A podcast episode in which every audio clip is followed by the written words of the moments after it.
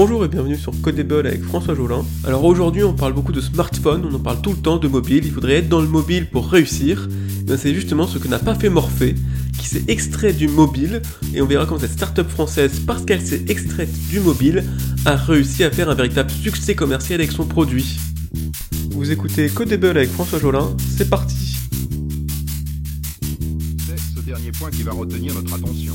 En effet, comment ces machines vont-elles bouleverser notre vie?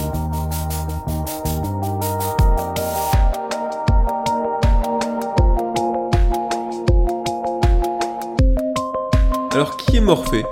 Morphée, autre la déesse grecque du sommeil, est à la fois une start-up française, un objet d'aide à la méditation pour s'endormir et surtout une très belle réussite française. L'entreprise est présente dans plus de 600 magasins, table sur 4 millions d'euros de chiffre d'affaires et le tout après un lancement seulement fin 2019, donc en à peine un an. Morphée n'est pas tout seul sur cette vague.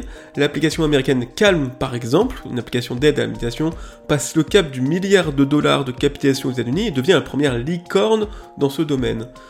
Le potentiel de ce nouveau Eldorado santé bien-être intéresse aussi des poids lourds. Google a racheté le fabricant de montres connectées Fitbit pour 2,1 milliards de dollars et a lancé une assurance santé. Apple est aussi présent, sa nouvelle Apple Watch 6 est toujours plus tournée vers la santé, et Apple a aussi lancé son nouveau service Apple Fitness Plus. Alors Morphe apporte une véritable disruption, et j'ai bien dit le mot tabou disruption, et on verra très vite ensemble pourquoi. Morphée, c'est un objet, c'est une sorte d'enceinte qui sert donc à écouter des sons, et cette enceinte a des gros boutons, vous pouvez voir les images sur internet, c'est des énormes boutons qu'on tourne pour sélectionner le son de méditation. On a droit à peu près avec peut-être une centaine de sons, on les sélectionne avec différents boutons, et hop, le son est parti et on peut l'écouter. Or, si on veut juste écouter des sons, n'importe quel smartphone peut le faire.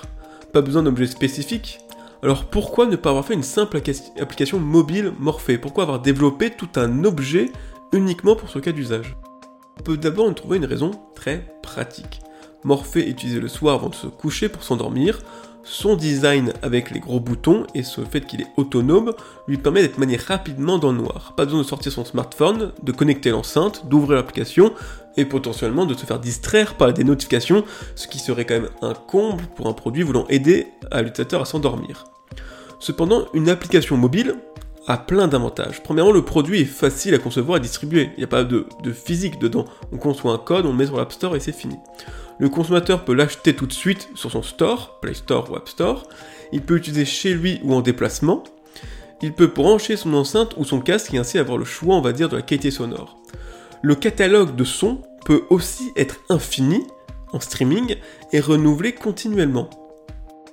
Donc, après avoir dit tout ça, tout bien calculé, le choix d'un produit physique semble plutôt gênant, Surtout que la mode est à concentrer le plus de produits possible dans le smartphone. La boussole, le GPS, le baladeur, tout est arrivé dans notre smartphone. Morphée prend le chemin inverse. Derrière la raison pratique se cache surtout une raison économique.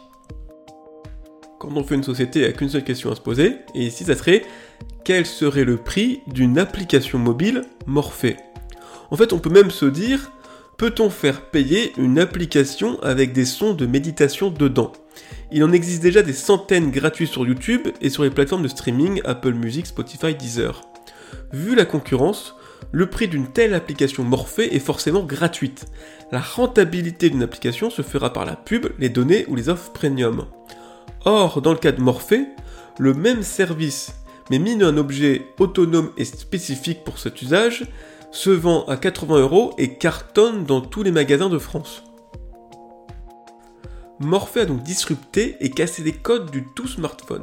Premièrement, il rappelle que dans certains cas, le smartphone dégrade l'expérience utilisateur et qu'un objet spécifique est mieux, mais surtout que comme l'utilisateur ne pensera pas un seul euro sur smartphone, le business, le business model sur mobile est un casse-tête de rentabilité. Alors que le même utilisateur est prêt à dépenser 80 euros pour le même service, mais mis dans un objet physique. Voilà, c'est donc la fin de cet euh, nouvel épisode de Codable. Euh, j'espère vous retrouver très bientôt pour un nouveau décryptage d'une actualité technologique. Ciao